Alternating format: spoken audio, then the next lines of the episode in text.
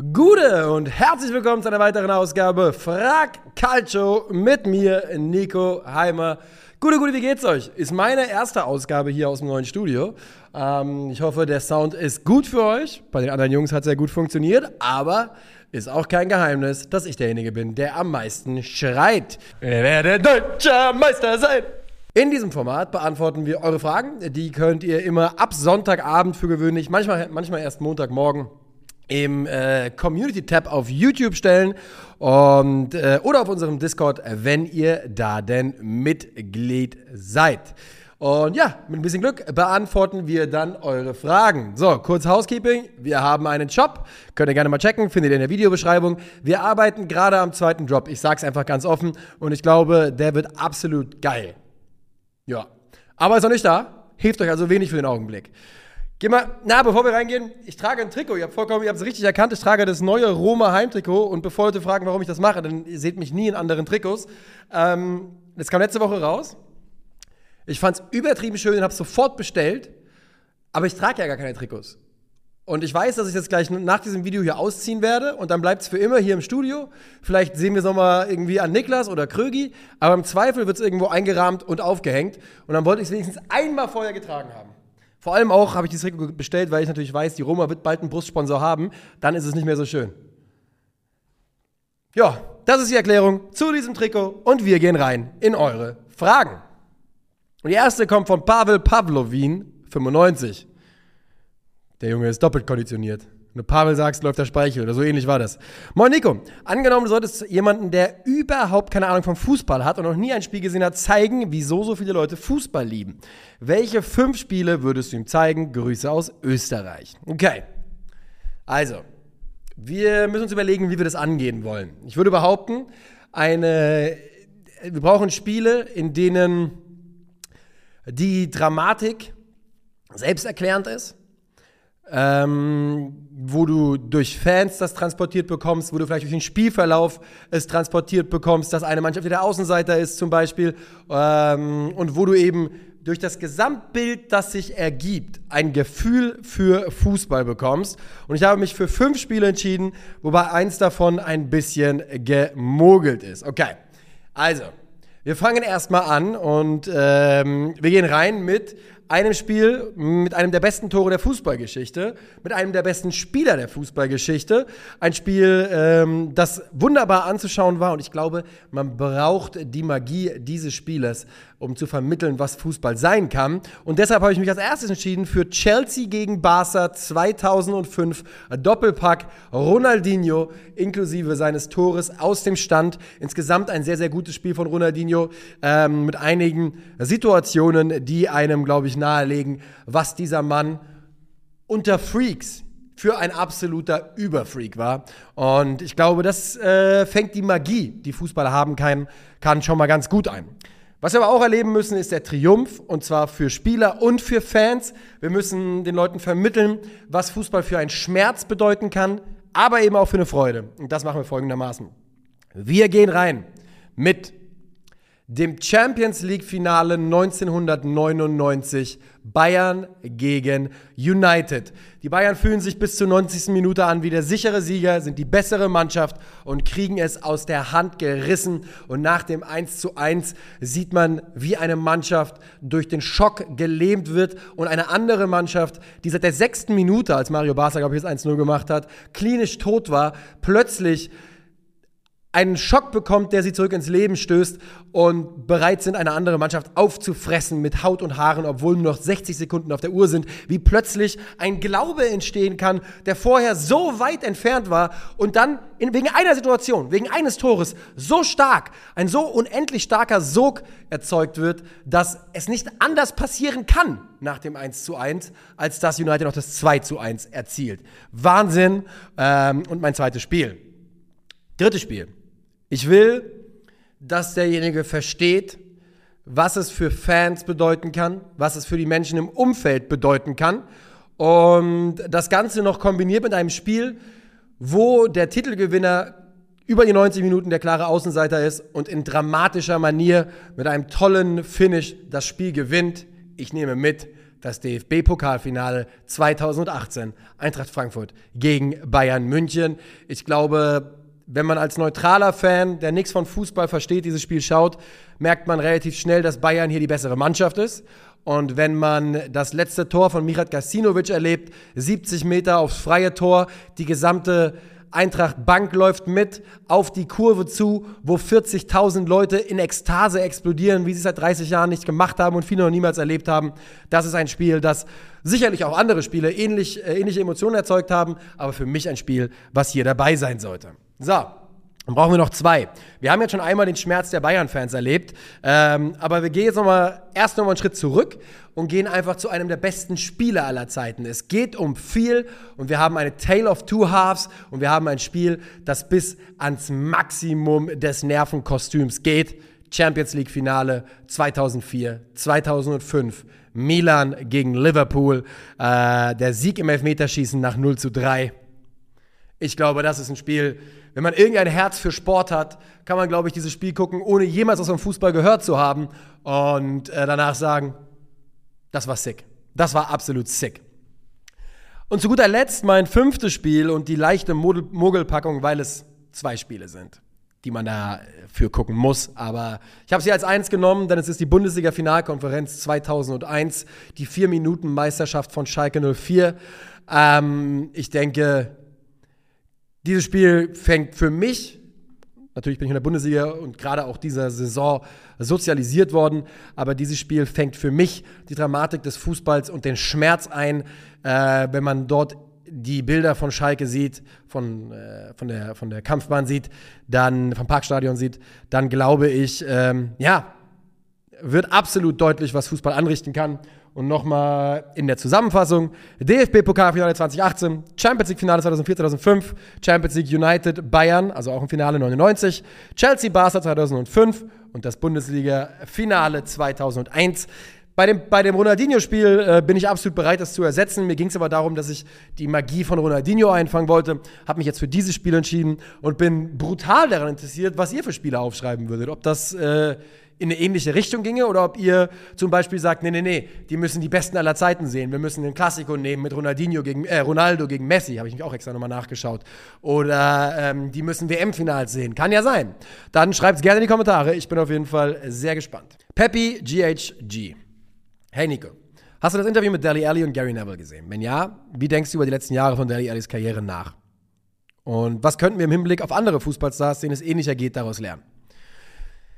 Ich würde die Frage mit dem, was können wir mit Hinblick auf Fußballstars ändern, ähm, auf was können wir über Menschen lernen. Und ich glaube, die Lektion, die wir lernen sollten und können, ist nichts Neues.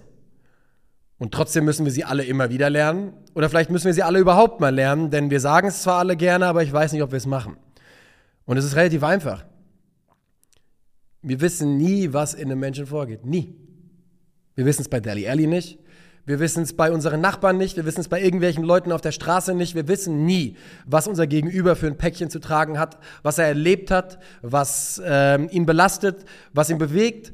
Und es, wir täten wahrscheinlich einfach gut daran, als Menschen das zu akzeptieren. Wir wissen niemals, was unser Gegenüber durchmacht. Und wir sollten ihn immer so behandeln, ähm, so freundlich wie möglich, immer auf die Art und Weise behandeln, als wäre es vielleicht etwas Schlimmes. Und ähm, dieses Interview mit Dali Alli, für alle, die es mitbekommen haben, den empfehle ich es selber vielleicht nochmal nachzugucken oder zu lesen. Dali Alli erzählt über seine Kindheit, die dramatisch war, dass er unter zehn Jahre alt war, als er Drogen gedealt hat, als er angefangen hat zu rauchen, dass er Kindesmissbrauch zum Opfer fiel. Und Traumata sind, sind so unterschiedlich in dem, wann und wie sie sich äußern denn wir gucken auf Dali Alli und wir gucken auf seine Karriere und wir gucken auf den Spieler, der mit 20, 21, was auch immer, eine Saison spielt, mit 30 Scorern oder sowas in der Premier League, aussieht wie einer der besten jungen Spieler auf diesem Planeten und zwei Jahre später ist das nicht mehr und wir gucken halt drauf und sagen, yo, der hat's nicht, der kann's nicht, der ist zu weich, äh, der will's nicht, der geht lieber feiern ähm, oder was nicht alles. Und die Wahrheit ist, Dali Alli ist schlaftablettensüchtig gewesen, hatte generell große Probleme in seinem Leben. Niklas und ich haben auf Tour ähm, als wir am Hamburger Bahnhof saßen, lange über Deli Alli gesprochen. Wir hatten was über ihn gelesen, dass er, ähm, dass er vor wenigen Jahren unter vorgehaltener Waffe überfallen worden ist und haben darüber ein bisschen gesprochen, wie auch sowas sich vielleicht als Traumata direkt auf dem Rasen widerspiegeln äh, kann. Dass du gewisse Risiken nicht mehr gehst, unbewusst auf dem Rasen, wegen der Situation, die du anderswo in deinem Leben erlebt hast. Und die einzige Lektion für mich daraus ist, wir müssen in unserer Position und in meinem Job, und da müssen wir, fasse ich mir ganz extrem an die eigene Nase, müssen wir über Leute urteilen, aus sportlicher Perspektive. Müssen wir. Es ist Teil unseres Jobs. Aber wir können das niemals so in der Gänze tun, in der Fülle tun, in einer, in einer Absolutheit und Bestimmtheit machen, wie wir das vielleicht manchmal vermitteln. Und das gilt für jeden in dieser Branche und das gilt für jeden in jeder Branche, der über andere Menschen spricht, mit anderen Menschen arbeitet, über sie Leistungsberichte oder was auch immer schreibt. Das gibt es ja in jeder Berufsrichtung, in jeder Branche. Wir wissen nie, was hinter der Stirn eines Menschen vorgeht. Wir wissen nie, was ein Mensch erlebt hat. Und wir müssen auch immer damit, wir müssen auch komplett akzeptieren, dass es nicht damit gegeben ist oder gegessen ist, dass wenn wir sagen, keine Ahnung, man könnte jetzt ja sagen, wir machen das prophylaktisch, wir gehen hin und fragen, hast du was Schlimmes erlebt in deinem Leben? Und dann sagt die Person nein und dann können wir sie behandeln wie ein Arschloch, weil ihr geht es ja gut. Können wir nicht machen. Es, eine Person ist niemals verpflichtet, einem irgendwas zu erzählen und im Zweifel, selbst wenn dir eine Person ihre dunkelsten Geheimnisse anvertraut, es gibt immer einen Teil der Seele, immer einen Teil des Ichs und immer einen Teil dessen, glaube ich, den man erlebt hat, den man für sich behält und der kann immer arg düster sein. Wir hatten alle, glaube ich, dunkle Momente. Ähm, das gehört zum Leben als Mensch dazu, genauso wie die guten Momente. Aber ähm, ja, wir täten, glaube ich, einfach gut daran, im Fußballbereich, um es darauf wieder runterzubrechen, die Spieler als etwas mehr zu behandeln oder zu betrachten als Fußballware. Und manchmal habe ich das Gefühl, das ist so. Ähm, ja, also ich fand es ein bemerkenswertes Interview. Ich fand es unglaublich mutig von ihm. Ich finde es unglaublich schade. Er tut mir brutal leid. Plötzlich macht alles, machen die letzten Jahre so viel mehr Sinn von Deli Allis Karriere. Und da sind wir eben wieder genau da. Wir bewerten ihn ohne alles zu wissen über ihn. Und ja, ich bin jetzt hier so ein bisschen ins Labern oder Rumstolpern gekommen. Ich hoffe, ich konnte rüberbringen, was ich sagen wollte. Ähm, Deli Alli hat meinen vollsten Support, so wie es jeder haben sollte. Unabhängig davon, was er erlebt hat oder wie schwer Traumata sind. Es kann bei jedem Menschen anders sein. Und ja, Deli Alli voller Support. Und ich hoffe, ihm kann so geholfen werden, dass er bald ein sorgenfreies Leben führt. Als ich gelesen habe, dass er mit 24 Jahren, als Mourinho ihn gebancht hat, vor der vom Spiegel stand und sich überlegt hat, und es klang so, wie er es gesagt hat, als wäre da für ihn fast eine Erleichterung dabei gewesen bei dem Gedanken, kann ich jetzt meine Karriere beenden, kann ich jetzt aufhören? Als jemand, der das tut, was er sein Leben lang tun wollte, wovon er immer geträumt hat, es zerreißt einem doch innerlich ein klein wenig und ähm, ja, seid lieb zueinander. Achtet aufeinander, sprecht miteinander, habt ein offenes Ohr und ich hoffe, Deli Alli geht es bald besser und er kriegt die Hilfe, die er verdient und äh, ja, jedem, der kann jedem das Interview nur, nur nahelegen, der es nicht bereits gesehen hat. Fabio, 1896. Äh, gute Nico, wie stark siehst du Arsenal diese Saison? Mit Harvards, Timber und jetzt endlich auch Rice haben die Gunners eine sehr starke Truppe besammen. Beisammen. Bringen diese Transfers Arsenal die nötige Souveränität, um die Premier League zu gewinnen und in der Champions League weit zu kommen. Liebe Grüße aus der Schweiz. Liebe Grüße zurück. Mm. Wir haben ja in 50 plus 2 schon über Arsenal gesprochen. Und wir gehen wir mal sehr jetzt äh, spezifisch auf die Frage ein. Mit Harvards, Timber und jetzt endlich Rice haben die Gunners eine starke Truppe, bringen diese Transfers endlich die nötige Souveränität, um die Premier League zu gewinnen. Weil ich finde, der Fabio hat da einen, vielleicht den elementaren Punkt ausgemacht. Fußballerisch war Arsenal in der abgelaufenen Saison in der Lage, mm, Meister zu werden. Ja, doch, kann man glaube ich so sagen. Äh, aber es hat halt im Kopf noch nicht 100% gestimmt. Jetzt wissen wir nicht, weder bei Declan Rice noch bei Julian Timber, die entweder in der Premier League bei kleineren Vereinen gespielt haben oder im Ausland in kleineren Ligen, äh, wie sie unter, dem ganz, unter der ganz großen Lupe Premier League agieren. Aber Declan Rice ist äh, Kapitän gewesen. Julian Timber ist Kapitän gewesen. Das sind Jungs, die Elite-Mentality an den Tag legen, die Gewinnertypen sind und die unbedingt gewinnen wollen. Bei Declan Rice schlägt es manchmal noch über die Stränge, muss er noch ein bisschen lernen, aber deswegen, ich glaube, dass Fabio da eine Sache auf der Spur ist. Ich glaube, ja, ich glaube, diese Transfers sind nicht nur sportlich brutal wichtig und Julian Timber ist für mich der spannendste Defensiv-Allrounder, den es äh, im U23-Bereich aktuell so gibt. Declan Rice ist, glaube ich, über jeden Zweifel erhaben. Kai Havertz passt in meinen Augen zehnmal besser zu Arsenal, als er zu Chelsea gepasst hat. Und ich glaube, ja, ich glaube, dass sie ihnen zumindest ein gewisses Stück Erwachsenheit geben, Aufgeklärtheit geben, die reichen könnte, um die Premier League zu gewinnen in einer normalen Premier League. Aber wir sind nicht mehr in der normalen Premier League, wir sind in der Guardiola Premier League. Und da tue ich mich dann schwer mit der Prognose, aber ich glaube ich schon, dass äh, Arsenal einen großen Schritt gemacht hat. Jetzt ist halt nur die große Frage, macht City auch einen Schritt? Reicht der Schritt, um an City ranzukommen? Ähm, und in der Champions League glaube ich, dass Arsenal noch länger brauchen wird als jetzt in der ersten Saison für einen ganz großen Erfolg in der ersten Saison zurück. Und ich glaube, das ist auch okay bei so einem Kader, der in ganz großen Teilen ja auch noch wenig Champions League-Erfahrung hat. Ähm, glaube ich, kann man da getrost äh, noch ein, zwei Jahre einräumen. Aber Arsenal in meinen Augen mit einer tollen, tollen Entwicklung geht in die richtige Richtung. Eines der spannendsten Projekte im äh, abstoßenden englischen Fußball. Max Graf 438. Was traust du dem SC Freiburg in der kommenden Saison zu und auf langer Sicht? Wird der Verein weiter wachsen und weit, wird der Verein weiter wachsen und weiterhin Exot in der Liga bleiben? Also mit langfristiger Planung zum Erfolg? Oder sind die letzten Jahre nur ein Strohfeuer? Viele Grüße aus der südlichsten Großstadt Deutschlands. Liebe Grüße zurück. Ich bin mir nicht sicher, ob der SC Freiburg noch ein richtiger Exot in dieser Liga ist. Sie waren es mit Sicherheit, aber ich glaube, dass sie damit so erfolgreich waren, dass sich viele Vereine schon daran orientieren, orientieren am Freiburger Weg.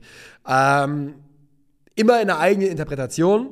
Und Freiburg hat das Rad ja auch nicht neu erfunden. Sie haben es nur ähm, zu einem anderen Zeitpunkt nochmal erfunden oder wieder, wieder erfunden oder wieder gefunden. Ähm, also ich würde nicht sagen, dass sie ein Exot sind. Ich glaube, sie sind inzwischen eher ein bisschen ein Trailblazer, ein Vorreiter, an dem sich andere Vereine orientieren. Ich glaube, dass Vereine wie Union nach Freiburg geguckt haben. Ich glaube, dass auch Eintracht Frankfurt nach Freiburg geschaut hat und gesagt hat, nur mal gucken, na, wie läuft das denn da? Ähm, nicht jeder hat die Voraussetzungen, die Freiburg geschaffen hat, weil Freiburg das so gut macht. Aber ich würde sie also nicht als Exot nehmen. Und ich glaube, weiter wachsen ist so eine Sache.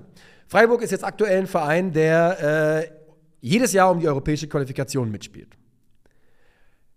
Weiter wachsen von da würde bedeuten, jedes Jahr um die Champions League mitspielen. Und das sehe ich nicht.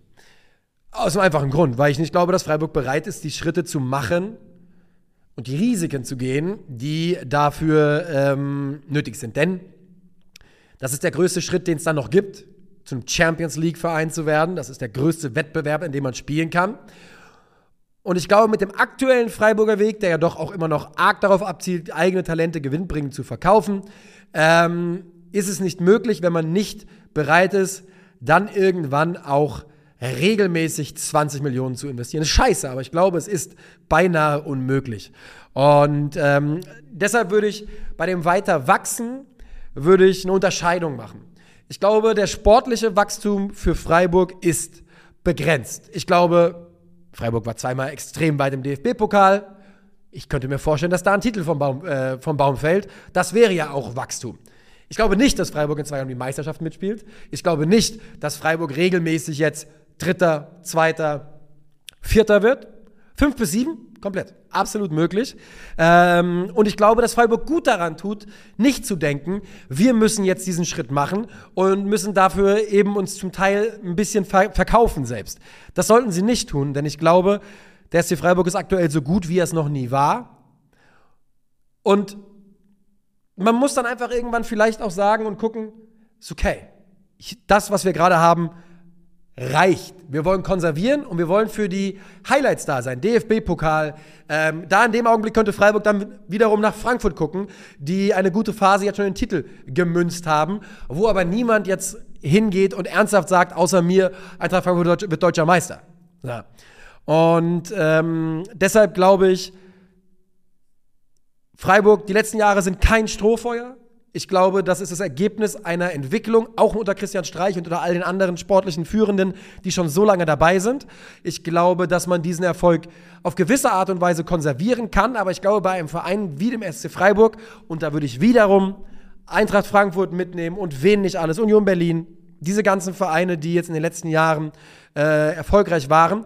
Für alle diese Vereine wird es dazugehören, dass man Jahre hat, wo man nicht erfolgreich ist. Und dann wird sich zeigen, wie man damit umgeht und wie man damit äh, weiter arbeitet. Und ich glaube, im SC Freiburg tut man sehr, sehr gut daran, der eigenen Strategie und der eigenen Philosophie treu zu bleiben und Erfolg nicht in dem zu messen, wie, was es für Vereine wie die Bayern, Dortmund oder irgendwelche ausländischen Vereine sind, sondern an den eigenen Erfolgen messen. Und gemessen daran ist der SC Freiburg in den letzten Jahren ja schon wirklich brutal erfolgreich. Sascha, Sascha Schlentner. Hm. Schwierig, ne? Sascha, guck mal, sieht aus wie ein Anagramm mit Sasch, Asch, Lentner. Sascha Schlentner. Sasch Asch Lentner. Ich glaube, so, so heißt der Mann richtigerweise. Sasch Asch Lentner. Ähm, gute Nico.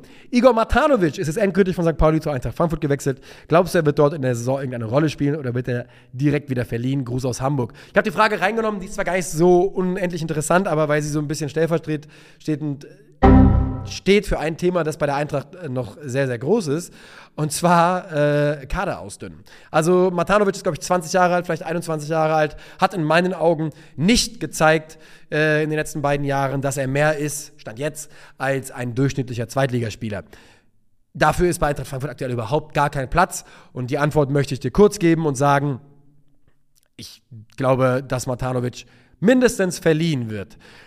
Dasselbe, und das ist, darauf will ich hinaus, Eintracht Frankfurt hat toll gearbeitet, früh in der Transferphase, viele Transfers fix gemacht, viele Spieler ähm, verpflichtet, die Wunschspieler von Dino Topmöller waren, von Markus Krösche waren, von uns waren, von uns Fans, aber, aber, bis jetzt ist man Yvonne Dika los, einmal mit Touré, Daichi Kamada wohl auch. Das sind aber zwei von, alles drei eigentlich Transfers gewesen, wo man auch gerne Ablöse kassiert hätte.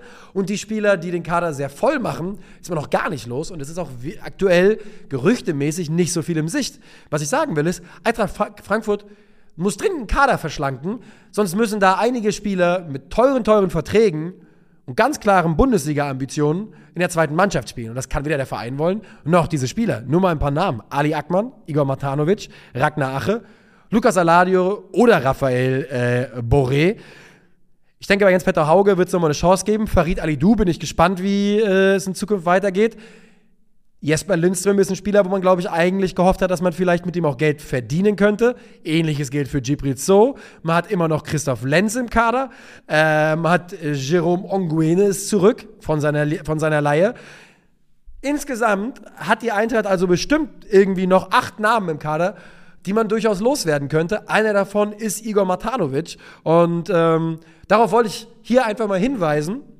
An dieser Stelle, dass, weil die Eintracht ja doch durchaus sehr auch gefeiert wird für ihr Transfergebaren bis jetzt, und das machen sie auch sehr, sehr gut, aber es gehören eben zwei Seiten dazu. Und jetzt, wo die Zugangsseite, ich würde mal sagen, in großen Teilen abgearbeitet ist, zumindest solange keine Spieler gehen, geht es eben an die Abgänge. Und da ist jetzt der nächste Bereich, in dem Sportdirektor Krösche zeigen kann, dass er echt so gut ist, wie er es jetzt auf dem Einkaufsmarkt aktuell den, den, ähm, den Eindruck macht.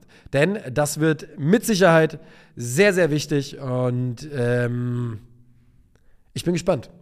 Bin gespannt. Ragnar Ache hört man ja Kaiserslautern, könnt ihr auch heute 50 plus 2 zu hören, reden wir kurz drüber.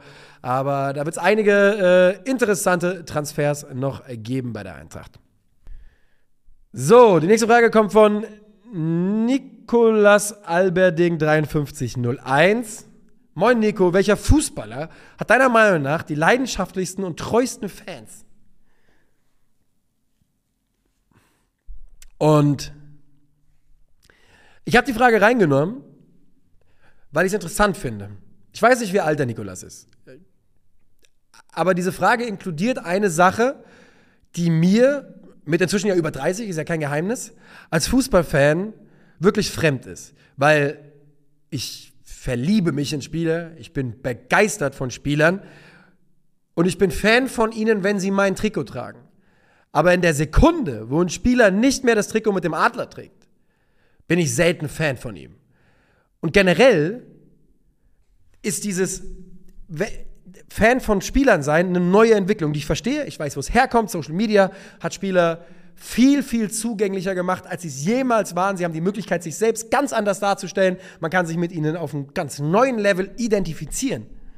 Aber dieses Phänomen, Fan von Spielern zu sein und mit dem Spieler den Verein zu wechseln, ist mir persönlich komplett fremd. Und ich habe diese Frage reingenommen, weil ich es so interessant fand.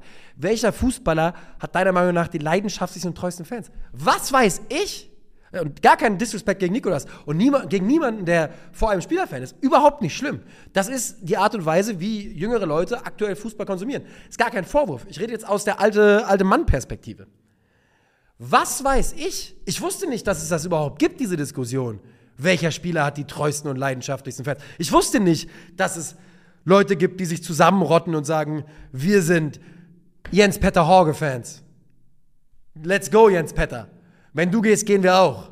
Ab nach Belgien, ab nach Frankfurt, ab nach Milan, ab nach Molde. Wo du bist, sind wir. Wusste ich nicht und ich, ich weiß überhaupt nicht, wie ich darauf antworte. Ich wüsste, ich kann euch gar nichts sagen. Ich kann euch sagen, ich glaube, Cristiano Ronaldo und Messi haben die meisten Instagram-Follower. Ist das die Antwort? Weil das ist für mich so interessant. Ich würde gerne eure Meinung hören. Und wo sieht man das? Wo erlebt man das, Spielerfans? Also wo kann ich das, woran mache ich das fest, wer die leidenschaftlichsten sind und die treuesten?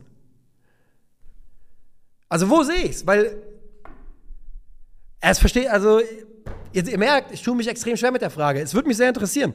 Ähm, ich, ich, also ich, mir ist natürlich klar, dass Messi und Mbappe, ich sehe es ja, Messi und Cristiano, ich sehe es ja auf, auf Twitter, zwei Fanbases haben, die sich da gegenseitig bekriegen und sich gegenseitig absolut den Müll erzählen die ganze Zeit, warum der eigene Spieler der GOAT ist und der andere could never be my GOAT. Aber ich weiß nicht, woran soll ich denn, woran soll ich denn festmachen, welcher Fußballer die leidenschaftlichsten und treuesten Fans hat. Treue zu einem Spieler ist wild, Alter. Was machst du denn, wenn der Spieler dann zu nach Saudi-Arabien geht? In ein Regime wechselt, mit dem du vielleicht persönlich gar nicht äh, zufrieden bist. Was machst du denn dann?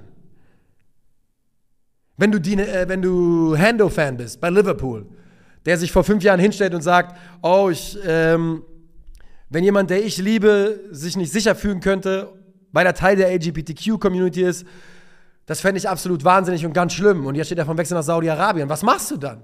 wenn du leidenschaftlicher und treuer Fan dieses Spielers bist. Ich weiß es nicht. Also ich, ich tue mich da extrem schwer damit und ich habe das Gefühl, dass man sich da schneller die Finger verbrennen kann und ich verstehe nicht, wie die Leidenschaft zu einem und das ist wirklich, ich brauche da wirklich eure Erklärung. Ich versuche hier nicht wie ein alter Mann rumzuranten, der keine Ahnung mehr hat, der irgendwie disconnected ist. Ich würde es wirklich gerne wissen. Wie wie verliebe ich mich auf eine Art und Weise in einen Spieler wie, wie zu einem Verein? Ein Verein steht für etwas, steht für etwas.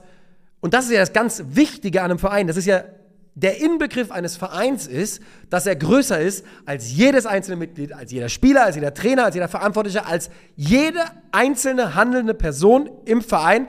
Der Verein ist immer größer. Das ist einer der Gründe, warum man sich Vereinen hingeben kann, warum man sich in Vereine verliebt, weil sie für etwas Größeres stehen. Das kann ja kein Spieler. Man kann sich in die fußballerischen Fähigkeiten wahrscheinlich einfach so vergucken, das verstehe ich. Aber ja, ihr merkt, also es ist ein schwieriges Thema für mich und ich kann es dir nicht beantworten, Nikolas, wer die leidenschaftlichsten und treuesten Fans hat. Ich könnte es dir beim Verein auch nicht beantworten. Aber da, weil ich glaube, dass Liebe irgendwann bei ganz, ganz vielen, ganz, ganz vielen Vereinen in einem Bereich geht, wo sie so bekloppt ist, dass es nicht mehr messbar ist. Das ist aus einem anderen Grund. Nächste Frage kommt von Bennett Kracke. Kracke. 1284. Werder Bremen hat mit dem Transfer von Cater, leider verletzt, große Aufmerksamkeit auf den Verein gezogen. So eine Überraschung mit den Verletzungen. Ne? Im Vereinsumfeld bekommt man etwas das Gefühl, es ging um mehr als um den Klassenerhalt. Glaubt ihr, du, dass Baumann nochmal Europa als Saisonziel ausrufen will? Vor allem vor dem Hintergrund, wie das letzte Mal ausgegangen ist. Grüße aus der Stadt mit dem Zwergenbrunnen. Jawohl. Liebe Grüße zurück. Ähm, hell to the now. Auf gar keinen Fall. Ich habe Steffen Baumann schon hart kritisiert, vor allem vor zwei Jahren, seitdem nicht mehr so sehr. Gibt ja auch Gründe, arbeitet besser. Bei aller Kritik wäre eine Sache mir nie untergekommen. Und das wäre zu sagen, Frank Baumann ist dumm. Und wenn er sich jetzt hinstellt und Europa als Ziel ausruft, bliebe mir nichts anderes übrig als die ernüchternde Erkenntnis, Frank Baumann ist dumm. Und das ist er nicht. Und das ist auch sonst, sind wahrscheinlich bei Werder Bremen die wenigsten Leute wirklich dumm. Und auf gar keinen Fall werden die Europa als Ziel ausrufen. Die haben sich letztes Jahr am 32. Spieltag gerettet, haben eine Katastrophe in Rückrunde gespielt. Der, the Trend is not your friend. Die werden nicht Europa ausrufen, nicht nach dieser Rückrunde. Überleg dir doch mal, du hast in der Rückrunde, ich weiß es nicht aus dem Kopf, aber es ist so gefühlt, hast irgendwie sieben Punkte aus den letzten zwölf Spielen geholt, so ungefähr. Nagelt mich nicht drauf fest. Das ist absolut wahrscheinlich Quatsch, aber ich will nur quasi ein Gefühl vermitteln. Das ist das, was du jetzt zuletzt sportlich geliefert hast. Hast du hier. Ist nicht so gut. Jetzt holst du ein paar Transfers und sagst, ah, das wird ja wohl reichen, um zehn Plätze besser zu finishen. Niemals, ruft Frank Baumann das aus. Haben die da intern vielleicht mal drüber geredet? So cheeky mit, der, mit einem, einem zugekniffenen Auge, so, na? Mit dem Navi, wenn der Fülle nochmal liefert? Ba, ba, ba, ba. Mal gucken, vielleicht stolpert einer von den Großen nach Europa. Aber sch, sch, sch, langsam. So vielleicht aber nie im Leben würden die Öffentlichen nochmal Europa als Ziel ausrufen. Wenn ja, dann habe ich hier meine Meinung zu Frank Baumann geäußert. JT0680 fragt, Servus Nico, man redet oft über Tarat, Michu oder Ben Afer, aber was für dich der größte Streets Won't Forget äh, Spieler der Bundesliga? Grüße aus der Stadt mit dem größten Weinfass der Welt. Shay, liebe Grüße zurück. Also Street Won't Forget Spieler sind so Jungs, die mit ihrem fußballerischen, sportlichen Impact auf die Mannschaft, auf die Liga gar nicht, ähm, nicht den, keinen Legendenstatus verdient hätten, die aber Fähigkeiten hatten, die einen so begeistert haben, dass man eben Jahre später noch sagt, the streets won't forget, man. Der Typ war, war ein krasser Baller, hat nicht gereicht, um irgendwie eine Ikone Legende zu sein, aber wir vergessen nicht, dass der Mann richtig kicken konnte. Und direkt jetzt, bevor ich nenne, Fragen, äh, Namen nenne, ist euch bestimmt ein oder zwei eingefallen. Schreibt mal jetzt in die Kommentare, wirklich. Weil ich habe mich schwer getan. Jetzt gleich kommen meine Namen. Macht mal kurz. Bisschen schneller bitte. So. Die Frage ist ja auch, wo ist so der, der Cut-Off-Point? Also, wann war ein Spieler zu gut, um als Street Won't Forget Player zu zählen? Zwei Namen, die mir dazu einfielen, wären äh, Diego zum Beispiel. Wäre wär vor allem mal Diego gewesen. Bei Bremen, Alter. Streets won't forget, aber war halt trotzdem wahrscheinlich der beste Zehner in der Liga zu diesem Zeitpunkt. Mehmet Scholl. Gerade der späte Mehmet Scholl.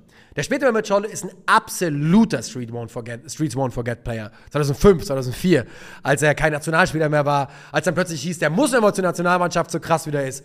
Problem bei ihm ist, er hatte halt vorher die Karriere, die ihn da vielleicht auch schon disqualifiziert. Jemand, der bei Bayern gespielt hat, und deshalb eigentlich vielleicht schon nicht qualifiziert ist, der aber mit den Fähigkeiten 100% genau das war, Douglas Costa. Douglas Costa war so ein The Streets Won't Forget Player, Alter, wie er da mit seinem Rainbow Flick reingekommen ist. Ähm, aber ich bin auf zwei Namen hängen geblieben, weil sie auch in der Bundesliga dann nicht, wobei eigentlich nur einer von beiden nicht den ganz großen Impact hatte. Also meine beiden Namen sind ein Ex-Frankfurter, ein Ex-Schalker. Der Ex-Frankfurter ist JJ Okocha. JJ Okocha. Wenn du googelst, The Street Won't Forget Player, bin ich mir relativ sicher, der war ja auch lange bei Bolton, ähm, dass er sogar in England irgendwo auftauchen würde. JJ Okocha war übersick. Ihr kennt alle das äh, Solo gegen Oliver Kahn, alles genommen, was Oliver Kahn hatte zu diesem Zeitpunkt. Da war nichts mit Titan. Er war einer von beiden für mich. Und der zweite ist, keiner kommt an Gott vorbei, außer Stanley Buddha. Deutschlands erster Dribbling-Gott. Was Stanley Buda in den ersten Jahren der Bundesliga angerichtet hat, äh, war unglaublich und wäre für mich hier ein weiterer Kandidat für den Titel des ähm, The Streets Won't Forget Spielers. Aber ich bin gespannt auf eure in den Kommentaren.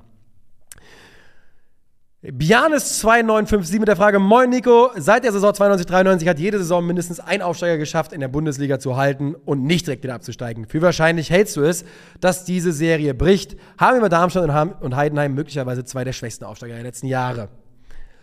Also, wir haben schon echt zwei schwache Aufsteiger. Darmstadt mit einem absoluten Achsenverlust mit Tietz und Pfeiffer, wo ich der Meinung bin, dass sie nicht ordentlich ähm, ersetzt worden sind, stand jetzt, obwohl die beiden Nachfolger schon da sind. Heidenheim mit einer Mannschaft aufgestiegen, die ein guter Zweitligakader ist. Von daher verstehe ich den Punkt und ich kann es mir absolut vorstellen. Ich will nicht zu sehr vorweggreifen. Wir machen hier eine Bundesliga-Prognose. Wir machen auch 50 plus 2 eine Bundesliga-Vorschau. Ähm, ich will nur eine Sache sagen. Auf dem Papier sehe ich, sehe ich die Chance ähnlich wie der Bjane. Es könnte passieren. Mein großer Punkt dagegen ist, beide Mannschaften sind gut gecoacht.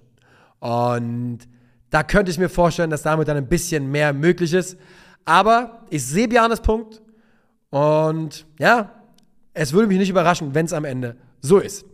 So, wir sind im Off-Topic-Bereich angekommen und die nächste Frage, letzte von drei kurzen, kommt von DKE 0 oder O13 mit der Frage, Gute Krögi. Gute? Eine Off-Topic-Frage von mir für dich. Krögi sitzt da übrigens nicht, der ist noch nicht hier. Wem von euch dreien würdest du am ehesten die folgenden Aufgaben zutrauen? Ein Flugzeug alleine landen. Krögi. Krögi würde im Flugzeug, glaube ich, besser landen können, wenn er ganz alleine ist, als wenn er einen erfahrenen Flugtrainer auf dem Ohr hätte. Bin ich mir ganz sicher. Deine Waschmaschine reparieren. That's me. That's me. Nicht, weil ich so brillant handwerklich begabt wäre, alles reparieren könnte, sondern weil ich weiß, wie handwerklich begabt die anderen beiden sind. Ein Schachspiel unterhaltsam kommentieren. Traue ich uns allen zu. Traue ich uns allen zu.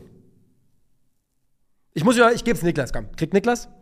Ähm, beim Umzug verschlafen, das glaube ich passiert keinem. Nee. Also wir sind wirklich eigentlich alle sehr pünktliche Menschen. Der Einzige, der mal drei Minuten zu spät kommt, ist, ist auch nicht fair. Ich wollte sagen, Niklas kommt manchmal zu spät, aber stimmt eigentlich nicht. Wir sind alle keine zu spät kommen tatsächlich. Ähm, aber dann mir, weil ich vielleicht extra verschlafen würde. Weil ich ja, ihr kennt ja meine Regel, ich helfe nicht bei Umzügen eigentlich. Eigentlich. In einem Rap-Battle gewinnen, Niklas aufgrund der Erfahrungswerte, würde ich sagen. Und ein Tor auf dem Großfeld gegen 100 Grundschüler erzielen. Gut, wenn Krögi da mitspielt, sind es 101 Grundschüler. Ähm, ich habe die Kondition nicht, geht auch an Niklas. Ähm, Mokrü, 8192 mit der Frage, gute Nico. Außerhalb des Fußballkosmos, wie bekommt, bekam dir das Land geben? Land leben war es für eure Hündin auch der erste Urlaub. Welches ist aktuell dein Lieblingsformat bei Calcio? Ich finde Wahlkampf ein übertrieben geiles Konzept. Also, drei nach. Äh, Landleben, super, war toll bekommt mir sehr, sehr gut. Ich bin ja, also ich sag mal so, ich sehe meine langfristige Zukunft schon tendenziell auch eher im Grünen als äh, in Berlin. Langfristig. Von daher war das super. Für die Hündin war es nicht der erste Urlaub, äh, aber war bis jetzt nur so an längeren Trips dabei und für sie war es absolut geil, so einen großen Garten zu haben und sowas. Traumhaft gewesen. Mein Lieblingsformat aktuell bei Calcio. Äh, Mo, Mo, sagt, er findet Wahlkampf ein geiles Konzept, finde ich auch. Ähm, ich bin ja, also so Formate entwickeln ist, würde ich sagen, eine meiner Stärken auf jeden Fall. Ähm, bei Wahlkampf war, war ich auch mit äh, in der Entwicklung auf jeden Fall dabei und bin deswegen großer Fan von dem Format. Mein Lieblingsformat aktuell Schwierig. Also, wir haben ja in der Vergangenheit auch mit One Football einige Formate, finde ich, gemacht, die cool waren. Ich fand Goats mega geil, Gas in der Form vorher nicht. Ähm, ich fand Dark mega nice. Ähm, ich finde auch Wahlkampf super. Das beste Format haben Niklas und ich uns vor ein paar Monaten überlegt und es ist noch nie ausgestrahlt worden. Und es ist am Ende ein Ranking-Format. Es hat auch Gamification. Es hat viel Gamification. Und wir sind uns nicht sicher, ob es im Real Life umsetzbar ist. Wir werden es irgendwann probieren. Wir sind da so ein bisschen in Gesprächen, tendenziell mit dem Partner, ob man das vielleicht zusammen machen will. Aber es gibt ein Ranking-Format, ähm, das übertrieben nice sein könnte. Insgesamt aktuell bin ich auch großer Fan von Wahlkampf. Ich finde aber auch, es gibt so Formate, wo das Konzept nicht, nicht bahnbrechend ist, aber die einfach trotzdem wirklich gut sind. Ich finde, das QA ist ein mega geiles Format, weil es ein gegenseitiger Temperaturcheck auch zwischen Community und, äh, und Hosts und Culture Berlin ist. Ein enger Austausch. Das finde ich einfach mega gut und wir haben das ja auch gemacht. Bei One Football haben wir angefangen, noch bevor wir irgendwelche Streams gemacht haben, aus dem Grund, weil ich das machen wollte, weil ich Austausch haben wollte. Und ich finde, Shopping Guide ist ein super Format. Es ist einfach ein super Format. Man setzt sich hin, man präsentiert sich gegenseitig die Vision, die man als Laie oder wie auch immer Halbexperte, wie auch immer man es nennen will, ist mir scheißegal, hat für einen Verein, redet darüber und dann können 100.000 Leute in die Kommentare schreiben, wie sie es finden. Ich finde es, ne, es ist einfach, funktioniert für mich. Ähm, deshalb würde ich sagen, ich habe aktuell kein Lieblingsformat, aber wenn ich jetzt sagen müsste, was das Lieblingskonzept war und was mir am meisten Spaß gemacht hat, als es so bei der Entwicklung war es Wahlkampf, weil äh, als die Idee da war, habe ich gesagt, Jungs, das ist ein Format, daran müssen wir niemals irgendwas drehen. Wir können 200 Folgen machen, das war vielleicht ein bisschen über, äh, übermotiviert. Wir sind jetzt bei 60 und so langsam muss man themenmäßig schon mal schauen. Ähm, aber man hat einfach das Gefühl, das ist ein Winning-Format. Du hast dieses Format dir angeschaut und hast gedacht, yep, that's it. Und wir haben davon ein paar noch in der Pipeline. Ich weiß, das sagen wir seit Monaten. Ich weiß, es kommt nichts. Wir arbeiten dran. Tut mir leid. Aber ähm, ja, ich finde, Wahlkampf ist ein tolles Konzept und von den, in der Ausarbeitung von dem, was wir bei Calcio gemacht haben, auf jeden Fall auch mein Lieblingskonzept. Und die letzte kommt von Zwiebel, Zwiebelzin, Zwiebeldien Zidane. Gut, gut. Gute paar Off-Topic-Fragen. Wie heißt dein Lieblingsfilm, Serie? Also ich bin ja, muss man dazu mal sagen, popkulturell zwar up to date, aber meine Meinungen sind wertlos, weil ich, ähm, ich sage, ich sage es auch immer ganz offen, ich bin nicht derjenige, den man nach einer Bewertung eines Films fragen sollte. Also, weißt du, ich kann dir nicht sagen, der war, das waren sieben von zehn Filmen, weil. Juckt mich nicht. Kann ich dir nicht sagen. Dafür gucke ich nicht genug Filme, interessiert mich auch nicht genug handwerklich. Musikalisch ähnlich. Du kannst mir da zum Beispiel Taylor Swift. Ist ja super erfolgreich, appreciate ich. Gefällt mir null. Gar kein bisschen. Ähm, auf der anderen Seite höre ich aber Musik, von der ich weiß, dass sie musikalisch wahrscheinlich nicht so gut ist. Jetzt gehen wir durch. Lieblingsfilm, Lieblingsserie. Ich bin da so eine Basic Bitch. Lieblingsserie. Also ich kann dir wirklich sagen, dass Succession bei mir gerade ziemlich hoch gechartet ist. Ähm, safe in meiner Top 3 drin. Früher war meine Lieblingsserien Entourage. Ist wahrscheinlich immer noch in der Top 5. Nicht gut gealtert, aber trotzdem, Entourage war überragend. OC habe ich geliebt, frü geliebt, früher, Succession und ich habe die Bücher gelesen, äh, Game of Thrones, das Lied von Eis und Feuer, fand ich mega gut. Das wären jetzt hier, die ich so nennen würde. Lieblingsfilm, Katastrophe bei mir. Katastrophe. Früher Bad Boys 2, Shooter, geile Filme gewesen. Vier Brüder, ein bisschen Mark Wahlberg-Fan gewesen früher. Oder so diese, die absoluten Klassiker, so richtige äh, Interception, Interstellar, Interception, Inception, Interstellar, solche Filme. Deswegen meine Meinung da, also ich würde sagen, das sind meine Lieblingsfilme, ohne Witz. Aber wenn ich sage Lieblingsfilm, bedeutet das, dass ich einen Film dreimal gesehen habe. Wobei, weißt du was? Lieblingsfilm Snatch, Schweine und Diamanten. Auf jeden Fall Snatch, das ist meine Antwort. Ähm, Musik, ich höre entweder, also hauptsächlich läuft bei uns zu Hause Classic Rock, Jazz, das ist kein Witz, dann aber nur so als Hintergrundbeschallung. Was ich aber am meisten höre, wenn ich alleine unterwegs bin, ist dann Deutschrap. Ist so. Aktuell viel Hoodplug. Ähm, immer noch viel Vega. Ich warte aufs neue Album. Hafti. Aber auch da gibt es viele junge Künstler, neue Künstler, von denen ich noch nie gehört habe. Wirklich. Popkulturell bin ich absolut peinlichst drauf. Welche ist die schönste Stadt, der schönste Ort, an dem du jemals gewesen bist? Moment. Ähm, es ist eine relativ, relative Basic-Antwort vielleicht auch, aber der, lieb, der schönste Ort, den ich auf dieser Erde je gesehen habe, ich bin jetzt auch noch nicht so unendlich weit gereist, muss man sagen. Klar, ich war in den USA, klar, ich war in Europa, in vielen, vielen Ländern, habe auch äh, tolle Orte gesehen. Der schönste Ort, wo ich wirklich auf die Natur geguckt habe und auf die Welt geschaut habe und gedacht habe, und fast nicht in der Lage war, das zu kapieren, ist äh, Safora Dada auf Mallorca. Da ist unten ein Paella-Restaurant, da wandert man runter, ist ein, ist ein richtiger Geheimtipp, ist äh, übertrieben geil. Du sitzt da in, einem, in einer Felswand und isst Paella vom offenen Feuer. Aber wenn du oben stehst, an diesem Parkplatz, stehst du, ich glaube, am Westzipfel von Mallorca, am fast westlichsten Punkt. Das heißt, die Insel, du stehst hier, verläuft von da nach hinten. Das heißt, wenn du dich umdrehst, hast du einen krassen Blick auf die Insel. Aber vor dir öffnet sich das Meer auf eine Art und Weise, die mir fast einen Knick in der Optik verpasst hat und mir ein Gefühl der Nichtigkeit und da, da hat mir das Gefühl vermittelt, wie unglaublich winzig klein ich bin. Und ist vielleicht eine komische Antwort, aber Safora Dada auf Mallorca ist für mich einer der eindrucksvollsten Orte gewesen, die ich je gesehen habe. Und das soll es für heute gewesen sein aus diesem eindrucksvollen Ort, dem Calcio Berlin Studio. Ich bedanke mich ganz, ganz herzlich für eure Aufmerksamkeit. Bis zum nächsten Mal. Macht's gut.